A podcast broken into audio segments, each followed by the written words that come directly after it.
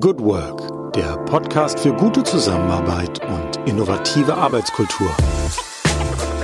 Herzlich willkommen am Tag X plus 56 in unserer Corona-Chronik im Podcast Good Work, dem Podcast für gute Zusammenarbeit und für zukunftsfähige Arbeitskultur. Mein Name ist Julie Jankowski und ich begrüße euch heute auch wieder ganz herzlich in unserer Sonderreihe Gute Zusammenarbeit in Zeiten von Corona. Ja, wir starten in die neunte Woche tatsächlich schon seit am 16. März, den Tag, den wir als Tag X markiert haben. In Deutschland sämtliche Schulen geschlossen wurden, ein paar Tage darauf auch Geschäfte bis auf die Supermärkte und Apotheken und Restaurants. Ähm, wir uns also in einem Zustand des Lockdowns befanden. Das muss man jetzt schon wieder ein bisschen relativieren. Seit einiger Zeit haben wir hier schon wieder deutlich veränderte Rahmenbedingungen. Die Geschäfte haben geöffnet. Ebenso gibt es jetzt schon eine Aussicht, ähm, was passieren wird mit Restaurants. Die Kinder gehen zum Teil wieder zur Schule, allerdings deutlich verändert. Es ist eine Mischung aus Homeschooling, wie es jetzt dieser Tage genannt wird, also aus Remote Schulbetrieb und einem wirklichen Präsenzunterricht. Das vielleicht mal so zu den Rahmenbedingungen. Es wird viel darüber diskutiert, ob die Maßnahmen so gerechtfertigt sind, ob sie zu viel waren, zu wenig waren, ob sie noch länger hätten ausgedehnt werden müssen. Ähm, die Stimmung im Land ist anders als vor drei Wochen. Es wird hitziger diskutiert. Und das prägt sozusagen auch durchaus den öffentlichen Raum. An der Gesundheitsfront gibt es überwiegend, zumindest in Deutschland, positive Nachrichten, was den Verlauf der Infizierten betrifft. Wobei man sagen muss, das Robert Koch Institut hat sich jetzt ein Stück weit zurückgezogen in der Öffentlichkeit. Es gibt eben nicht mehr die Pressekonferenz jede, jeden Tag beziehungsweise zweimal die Woche. Es gibt also eine veränderte Situation. Das vielleicht als ganz kurzer Abriss, was sich im öffentlichen Raum tut. Das ist hier nicht der Fokus in unserer Corona-Chronik reden wir vor allen Dingen darüber, was passiert in der Arbeitswelt. Wie arbeiten Menschen zusammen? An welchen Themen arbeiten sie? Was hat sich verändert? Und so langsam auch vor allen Dingen der Blick in Richtung Zukunft. Wie werden wir unsere Zusammenarbeit oder das gemeinsame Arbeiten neu gestalten unter den Bedingungen, die wir jetzt vorfinden? Und wir haben heute jemand in unserem virtuellen Studio, die sich sehr, sehr gut mit Emotionen auskennt und damit intensiv befasst. Wir sprechen heute mit Gesa Westri. Sie ist Emotionsspezialistin. Was genau sich hinter dieser Bezeichnung verbirgt, kann sie am besten selbst erklären. Und so sage ich erstmal ein fröhliches Servus nach Bayern. Sie sitzt in München und kann sich erstmal am besten selbst vorstellen. Hallo, liebe Frau Westri. Ja, vielen Dank, Frau Jankowski, für diese Einleitung. Ich freue mich, hier dabei sein zu dürfen und ja, was auch immer Sie gerne hören möchten von mir, ich werde Rede und Antwort stehen. Das ist doch schon mal ein sehr schönes Versprechen. Ja, Frau Westri, ich habe es gesagt, Sie sind Emotionsspezialistin, da können Sie sicherlich gleich auch noch was zu sagen, was genau das heißt. Gleichzeitig auch Begründerin der ISO-zertifizierten Peaceful Mind Schule in München und beschäftigen sich also damit Menschen mit stressigen Themen wieder, dass diese Menschen mit stressigen Themen in Frieden kommen. Vielleicht schildern Sie mal ganz kurz, wie Sie mit Ihren Kunden zusammenarbeiten oder was genau das Thema Emotionsspezialistin da an der Stelle bedeutet. Ja, also ähm, ich beschäftige mich natürlich ähm, besonders mit den Emotionen, die uns belasten. Also die sagen wir mal, gefühlt negativen Info äh, Emotionen, die natürlich jetzt nicht zwingend negativ sind, aber wir haben sie natürlich so abgespeichert, weil wir von Kindertagen an schon so erzogen worden sind, unsere Emotionen, die negativen Emotionen nicht zuzulassen. Man hat ja schon, wenn man wütend war als Kind, äh, wurde man aufs Zimmer geschickt und durfte erst wieder runterkommen, wenn die Wut vorbei ist. Oder ähm, wenn man geweint hat, ähm, dann hat es geheißen, stell dich nicht so an oder da brauchst du doch keine Angst zu haben. Aber diese Emotionen sind natürlich da. Und ähm, was sehr schade ist, es ist halt einfach ähm, dieser Zeit geschuldet, die wir äh, haben, schon jetzt, aber nicht nur mit Corona, sondern natürlich schon in den letzten äh, ja, Evolutions- Jahrzehnten, Jahrhunderten, ähm, dass wir Emotionen eben nicht zulassen. Also dass das etwas ist, was ähm, nicht gesellschaftsfähig ist und das führt allerdings dazu, da gibt es sehr viele Studien, dass 80 Prozent unserer ähm, Schmerzen und Krankheiten auf emotionale oder sogar 90 Prozent, äh, sagen viele Wissenschaftler, auf emotionale Altlasten zurückzuführen sind. Und solange wir uns halt mit diesen Emotionen nicht befassen, ähm, werden wir natürlich immer Gefahr laufen, dass sie unser Leben in verschiedenster Weise sabotieren. Nicht nur in Sachen Gesundheit, sondern auch, weil sie halt in Resonanz gehen im Außen mit dem, was passiert.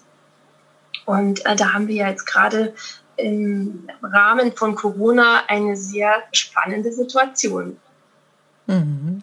Vielleicht können Sie mal kurz schildern, wie Sie da so üblicherweise mit den Teilnehmern an Ihren Lehrgängen oder Seminaren oder wie Sie, in welchen Formen Sie dort zusammenarbeiten. Vielleicht auch mal so zum Zeitpunkt, bevor Corona mhm. sozusagen uns ereilt hat. Mhm. Also es geht darum, dass man sich überhaupt erstmal bewusst wird, was triggert mich denn in meinem Leben an? Also das heißt, welche Situationen stressen mich? Und ähm, diese Bewusstmachung ist schon mal der erste Schritt, weil viele Leute sich dessen gar nicht bewusst sind. Natürlich, weil ähm, das ja auch nur dann dazu führt, dass es schlimmer wird, wenn man kein Tool hat, um es zu verbessern. Und wenn ich also jetzt, also die Teilnehmer meiner Schule, die kommen mit verschiedensten Thematiken, ähm, egal ob das jetzt partnerschaftliche Themen sind, wo sie Stress haben mit dem Partner und ähm, nicht mehr wissen, wie sie das in den Griff kriegen sollen, oder eben auch Stress auf der Arbeit oder ähm, Stress mit sich selbst, also das heißt auch Selbstvorwürfe ähm, oder Stress mit der Welt an sich oder der Situation in der Welt, das ist eigentlich ganz egal. Die kommen und ähm, es wird dann quasi immer ein Thema genannt pro äh, Einzel- oder Gruppensitzung oder auch pro Meditation. Das kommt darauf an, in welchem Rahmen die Teilnehmer dann äh, bei mir starten, ob sie wirklich ein ganzes Seminar machen oder ob sie nur mal äh, bei einer kleinen Meditation mitmachen wollen oder ob sie Einzelcoachings, Mittage mit mir zusammen gestalten wollen. Und dann schaut man eben, was sind jetzt gerade die Baustellen. Und dann nimmt man sich eben pro Sitzung oder Meditation oder Gruppensitzung, Einzelsitzung, ganz egal, ein Thema vor.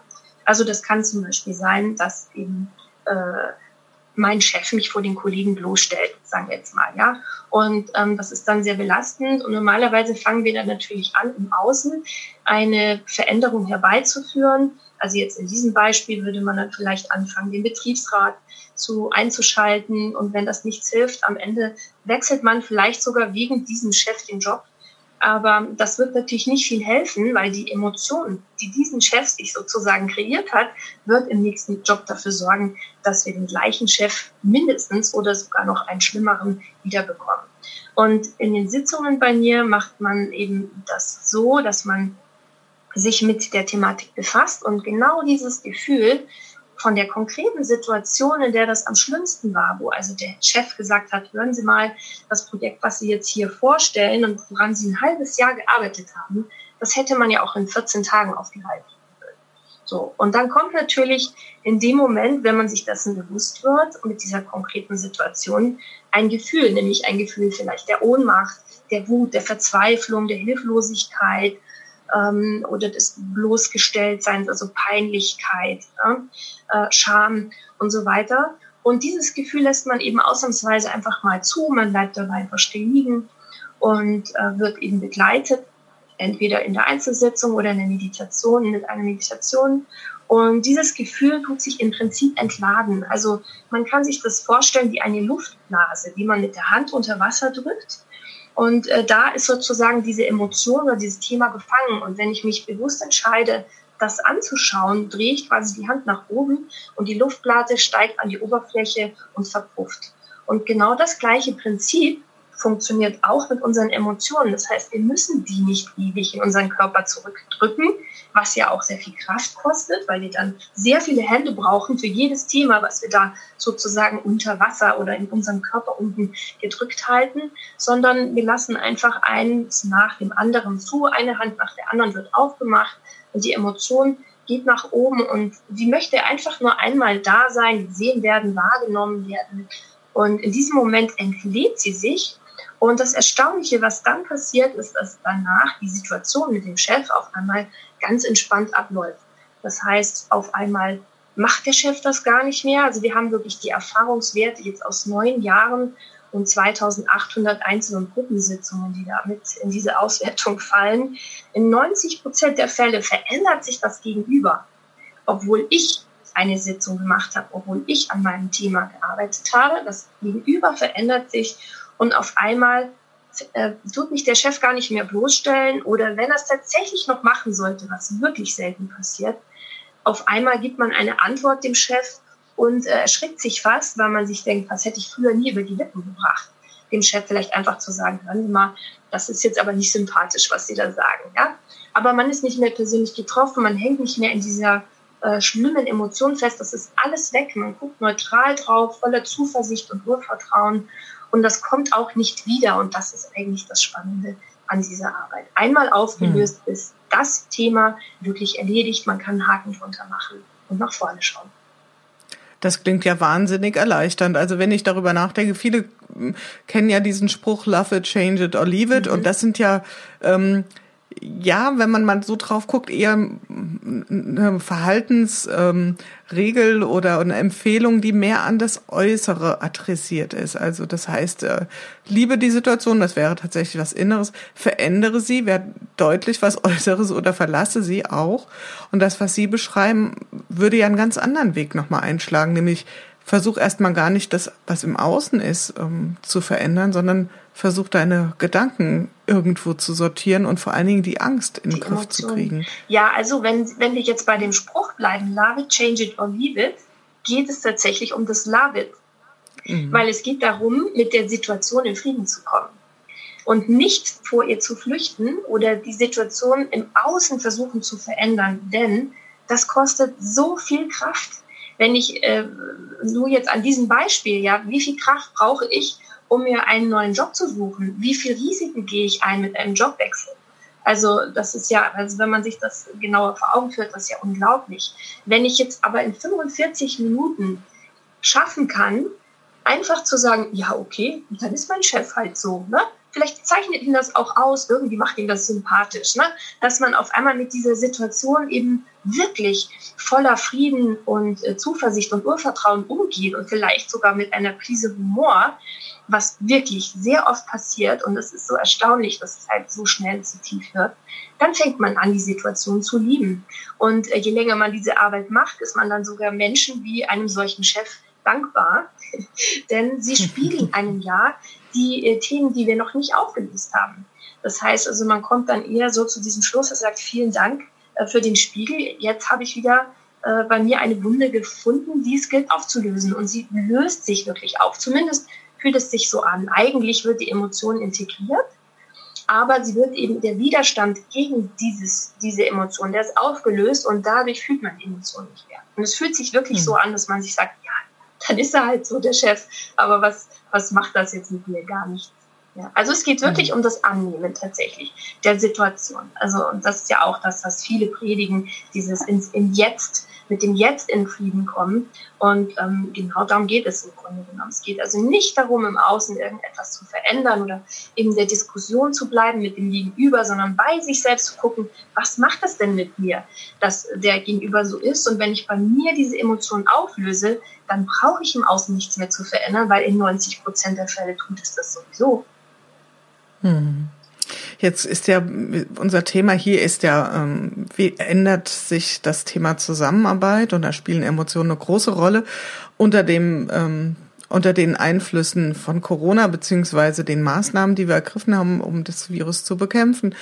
Und ähm, da sind wir uns ja auch sozusagen im virtuellen Raum begegnet. Also ich habe auf einen Post reagiert von Ihnen, wo Sie geschrieben haben, dass ja jetzt eine ganze Reihe von Emotionen auftauchen, also wahrscheinlich auch Emotionen, die wir sonst auch schon haben, die gar nicht so fürchterlich neu sind. Vielleicht können Sie darüber was berichten, ähm, was Sie da in der Zusammenarbeit mit Ihren Teilnehmer, Teilnehmerinnen ähm, herausgefunden haben. Ja, das war sehr spannend, äh, denn als das losging mit Corona, habe ich das natürlich selber auch erstmal ein bisschen sortieren müssen, denn solche Situationen hat man ja nicht jeden Tag.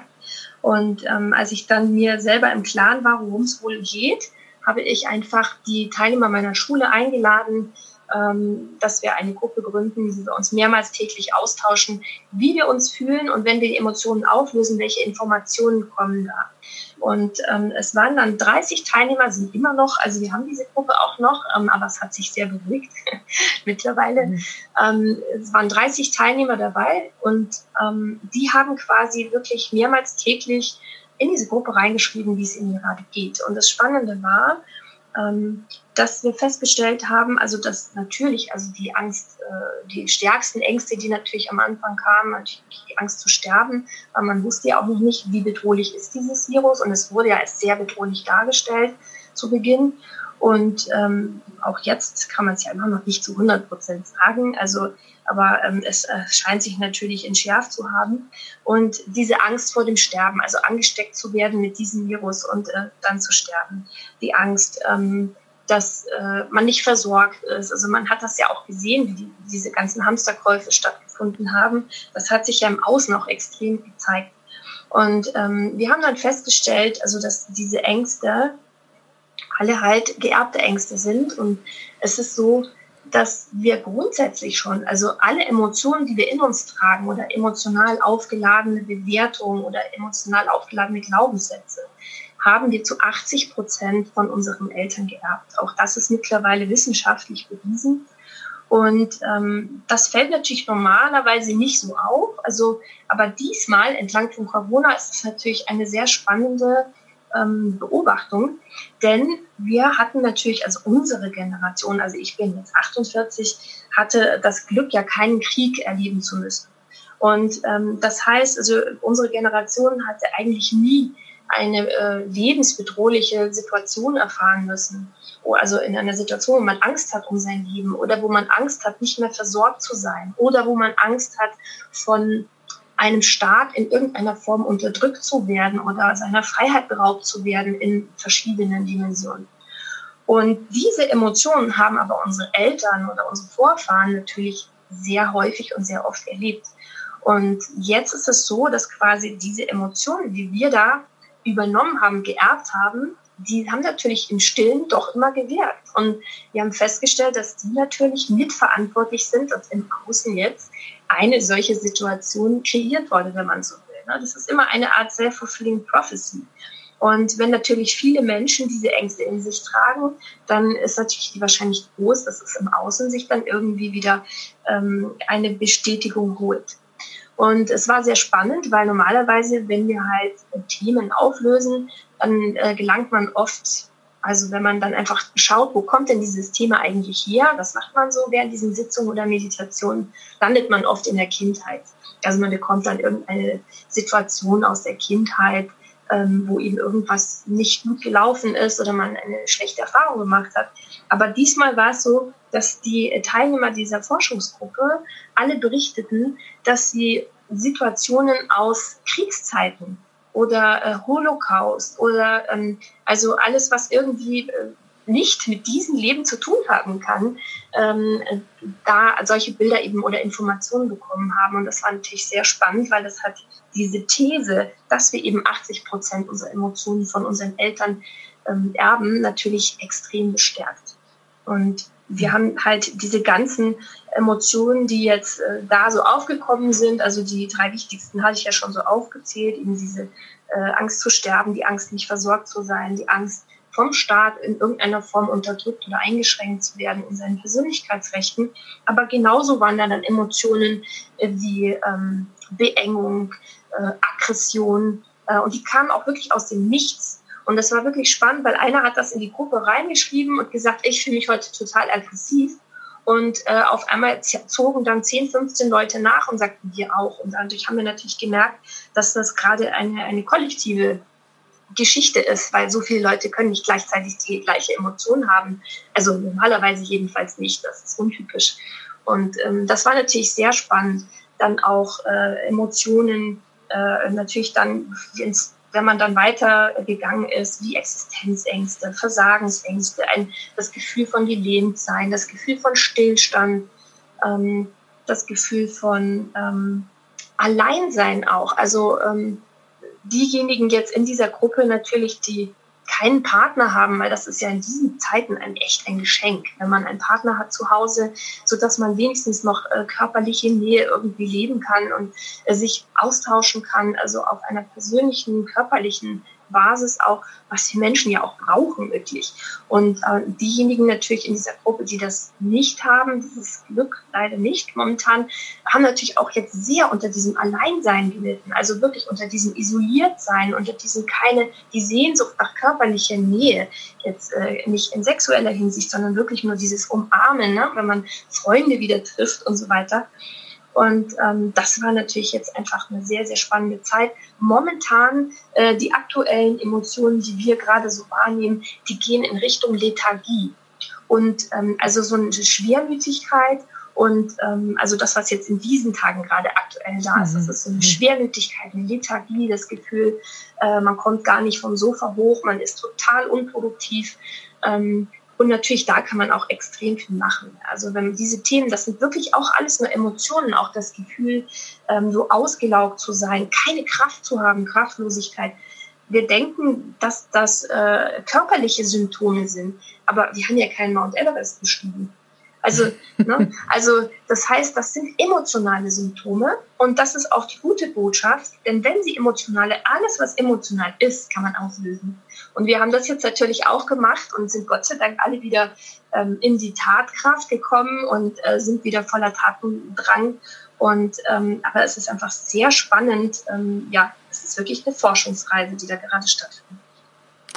Ja, das finde ich, äh, mich hat das ja auch sofort gepackt, als ich das bei Ihnen gelesen habe. Und äh, man könnte ja fast eine Parallele zu dem ziehen, was wir hier mit den Corona-Chroniken auf einer deutlich, ähm, sagen wir mal, kognitiveren Ebene. Also es geht ja wirklich um, um Zusammenarbeit und daraus das, äh, die Lernerkenntnisse zu ziehen. Und gleichzeitig würde ich auch schon sagen, über die ähm, vielen, vielen Interviews, die ich jetzt hier mit Kollegen zusammen geführt habe in den letzten acht Wochen, es sind jetzt fast, ich glaube, wir machen heute, glaube ich, das 65. Interview, ähm, sieht man Phasen tatsächlich. Und ich glaube, so die erste Phase, das hatte ich diese Tage mal so zusammengefasst für mich, das war so die Zeit der Helden. Ja, das mhm. war so eine, da war, schwang auch ganz viel Euphorie mit. Also bei aller Tragik der Ereignisse und der Wucht, die die Menschen getroffen hat, äh, war das eine Zeit des Heldentums. Also es gab ja dieses, aus einem anderen Interview war, fand ich das so schön, Retten und Rödeln. Ja, also dieses, ähm, klar, man, ganz viele Menschen, die so wahnsinnig gebraucht wurden, die plötzlich auch ein Etikett hatten, sie sind äh, systemrelevant. Mhm. Und daneben aber auch die Menschen, die vielleicht auf den ersten Blick in Anführungszeichen nicht so viel zu diesem System beitragen konnten, die da in so einer Art ähm, aktionistischen Schockstarre verharrt sind ja. und manche, die das halt ähm, so so dieses sich einerseits ich will was beitragen, aber ich weiß gar nicht was und dann andererseits auch wieder die Menschen, die ähm, die gleich so eine Entschleunigung annehmen konnten. Also das fand ich war eine sehr spannende Zeit, so am Anfang das zu beobachten, dass da durchaus auch eine gewisse das klingt vielleicht makaber, doch durchaus hier und da sowas wie Euphorie durchgrinste. Und jetzt sind wir tatsächlich, glaube ich auch, das würde ich absolut unterschreiben, eher in einer Phase der Ernüchterung. Mhm. Und mit den Symptomen, die Sie beschreiben. Und was ein anderes Stichwort, was ich Ihnen gerne sozusagen mal über den Zaun werfen würde, das ist das Thema Aggression. Ja. Also das, das ist ja zu bemerken. Mhm. Ähm, einfach, also jetzt mal, wir wollen ja hier nicht politisch diskutieren, sondern einfach beobachten. Ganz genau. Und das ist wahrnehmbar, mhm. eine Aggression, finde ich. Vielleicht muss ich auch mal meine Blase verlassen und mich woanders tummeln, aber ich glaube, da liegen wir so falsch nicht. Und mhm. begegnen sich da auch nur vererbte Emotionen im Moment? Also streiten da eigentlich unsere Großväter und Großmütter miteinander? Oder was passiert da gerade? Im Grunde genommen, also äh, so salopp gesagt, könnte man das so äh, bejahen. ähm, es ist so, dass natürlich, und das darf man nicht unterschätzen, die Menschen, die jetzt sicher nicht bewusst sind, dass sie Angst haben um ihr Leben. Und diese Angst ist ja nicht aufgelöst, ist ja noch da.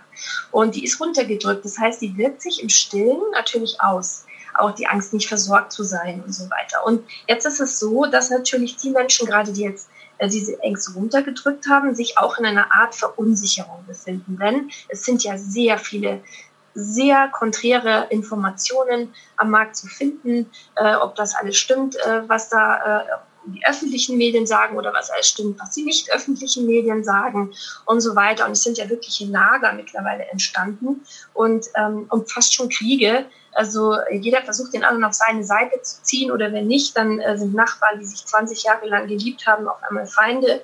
Also das ist wirklich zu beobachten. Und wenn man aber versteht, dass unten drunter die Angst sterben liegt, also man, man greift sich ja, also man hält sich fest an irgendeiner Theorie, weil man irgendwie ja eine Art Sicherheit, also vermeintliche Sicherheit haben will. Und das macht man, indem man sich auf, an, auf eine Seite schlägt. Also egal welche Seite, aber man schlägt sich auf eine Seite und diese Theorie wird dann vertreten. Und ähm, dann wird das äh, natürlich in der Konsequenz vertreten. Und wenn ich jetzt auf der äh, Seite bin, wo es darum geht, Mundschutz zu tragen und die Nachbarn machen das nicht, ähm, und ich natürlich darunter die Angst zu sterben habe, ist doch klar, äh, dass ich dann nicht einfach sage, ja, okay, dann machen die es halt anders, sondern dann ist ja, also wenn meine Theorie, an die ich nicht klammere, stimmen soll, dann muss ich ja jeden, der das nicht tut, äh, ist ja lebensbedrohlich für mich. Und, und andersherum geht das ganz genauso. Also ne, wenn man dann die andere Seite betrachtet, dann sind wieder die, äh, also die, die jetzt sagen, okay, ich bin jetzt äh, Gegner von, von, von Impfungen und, und all dem, was da kommt. Für die sind natürlich dann die bedrohlich, äh, die sagen, äh, die Impfpflicht, die da kommen soll, ist doch super und äh, sollten das alle möglichst schnell machen. Die sagen äh, natürlich um Gottes Willen, das ist für mich bedrohlich und haben da sozusagen die Angst, dass, dass ihr Körper äh, nicht versehrt ist oder auch eine Angst, eben zu sterben sogar unten drunter. Und da ist natürlich klar, dass da extrem viel Aggression hochkommt. Ich beobachte das auch selber, wenn ich äh, einkaufen gehe und äh, irgendwelche Menschen sich teilweise sogar schubsen gegenseitig, weil irgendwer nicht irgendeinen Abstand einhält und so weiter. Ich finde das fürchterlich äh, zu beobachten. Aber da ist natürlich diese, woher, man weiß ja nichts, was eigentlich darunter steckt, also welche Ängste darunter stecken und dass die eigentlich dafür verantwortlich sind. Und wenn wir das aber verstehen, dann kann man zumindest sagen, okay, gut, ähm, ich gehe mal drei Schritte zurück und ja, also äh, wenn man jetzt kognitiv äh, eine Empfehlung aussprechen sollte, an dieser Stelle wäre natürlich die Empfehlung, sich zu öffnen ähm, für das Gegenüber und für die Version des Gegenübers und nicht sich einfach äh, festzuhalten an einer These, egal welche das ist, sondern sich wirklich versuchen äh, zu öffnen und alles, das Gesamtding sozusagen sich anzuschauen, das Gesamtding zu betrachten und äh, Verständnis zu haben für das Gegenüber, was sich halt auch aus vielleicht Angst vor dem Sterben an eine andere These geklammert hat. Und wenn wir das verstehen, glaube ich, ähm, da kann man vielleicht auch ein bisschen milder damit umgehen, dass jemand anders sich da einfach anders verhält oder andere Meinung hat. Und das wäre natürlich glaub, sehr zu begrüßen. Das wäre sehr zu begrüßen und das ähm, geht mir tatsächlich auch, also an der Stelle persönlich ganz stark so, dass ich glaube, dass es so unwahrscheinlich schwierig ist und wahrscheinlich erleben wir das alle gerade, die eigene Perspektive zu verlassen mhm. und äh, wirklich mal sich die Brille des anderen aufzusetzen. Mhm. Und ich finde da Ihren Gedanken insofern sehr, sehr hilfreich, wenn man sich klar macht, dass ähm, da nicht nur ein Standpunkt zu einem spricht, sondern eine Angst. Mhm. Ja, ja, äh, dann wird meine Haltung sofort milder. Also mhm. Also wenn ich jemand anschaue und der schlägt mir aggressiv sozusagen ein Argument ins Gesicht, was mhm. mir zum Glück so noch nicht passiert ist, aber ich kenne das Phänomen äh, gut oder beziehungsweise in sozialen Medien, da erlebt man das schon mal. Ja. Wenn man dann also weniger denkt, aha, da will jemand unbedingt recht haben, was ja erstmal auf der oberen Ebene so ist. Mhm. Aber wenn man sieht, naja, im Grunde spricht da ja nicht nur eine Meinung, sondern vor allen Dingen die Angst darunter zu mir, mhm. ähm, macht das ja auch wieder was mit mir und macht mich auch milder. Genau. Als, als, und das mhm. wäre schon, das wäre schon ein großer Schritt, wenn wir da hinkommen und wenn einfach jeder versucht, sich äh, für die Version seines Gegenübers zu öffnen. Also ganz egal, welcher Standpunkt es ist. Ich glaube, das ist einfach der Schlüssel momentan um auch wieder hm. friedlicher mhm. miteinander umgehen zu können. Wenn wir dann also mal nach vorne schauen, das mhm. ist ja auch die große Frage, wird es eine Zeit nach Corona geben oder gibt es nur eine Zeit mit Corona und da sind wir schon mittendrin? Ähm, was können wir denn daraus lernen? Sie haben ja schon so eine Schlüsselbotschaft genannt, aber was können wir da mitnehmen sozusagen? Was wäre so Ihr, Ihr Appell? Also der Appell ist natürlich, sich wirklich mit seinen Emotionen zu befassen. Also sprich wirklich mit all dem, was einen gerade stresst und Also ich erlebe das ja jetzt auch. Ich mache ja auch ähm, Online-Firmen-Workshops und Einzelworkshops und so weiter.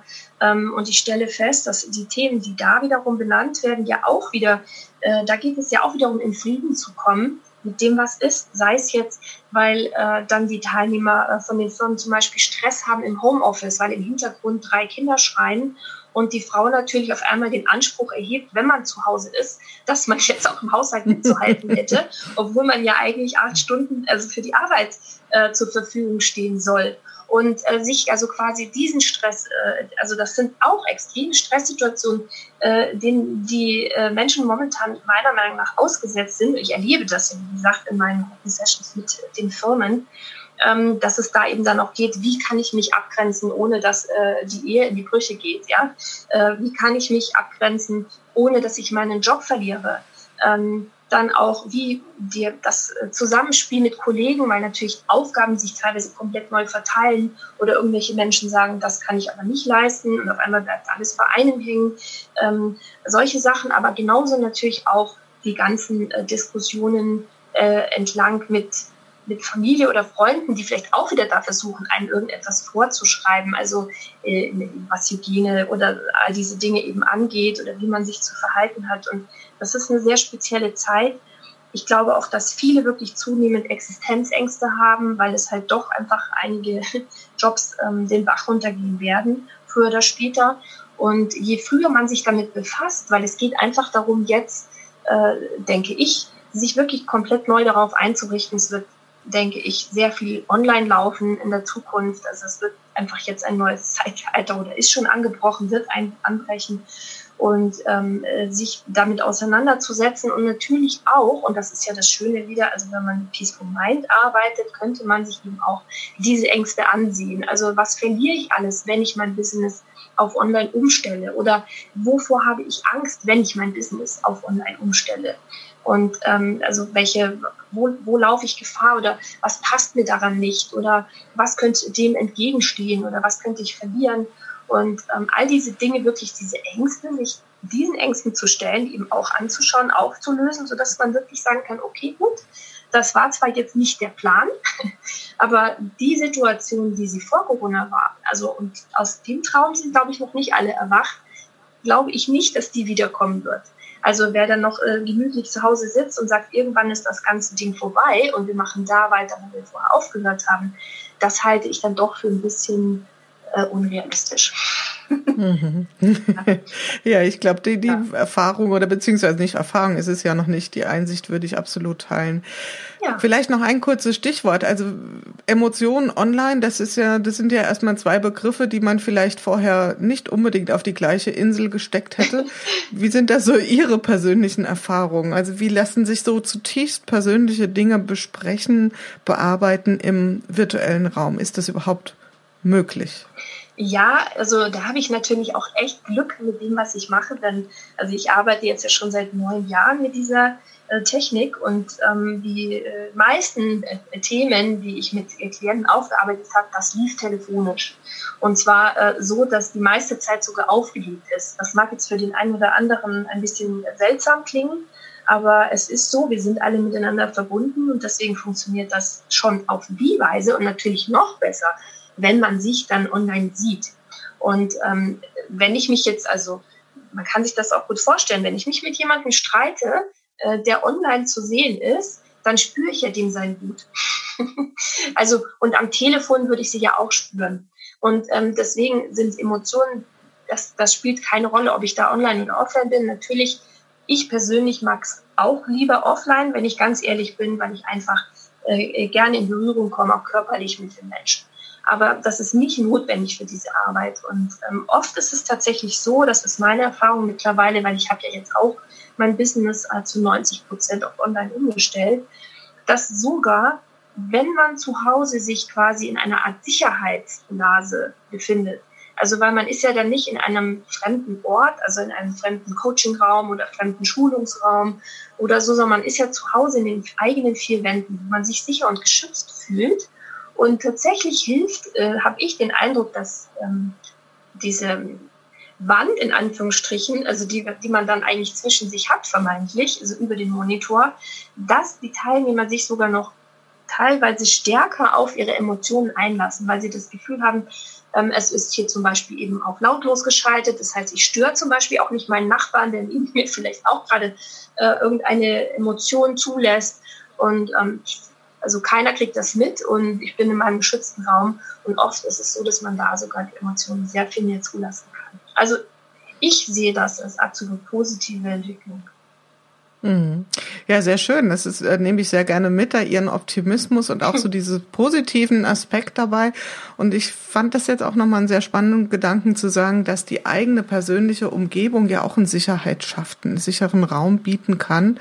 Und ähm, das glaube ich auch. Also auch gerade wenn vielleicht ein heikles Meeting ansteht, aber ich stehe sozusagen sitze in meinen eigenen vier Wänden, mag das ja auch eine gewisse Souveränität ja. verteilen oder ver, ver, mhm. ausströmen, verbreiten, die ich sonst in einem fremden Raum oder vielleicht beim Kunden vor Ort so nicht spüren würde.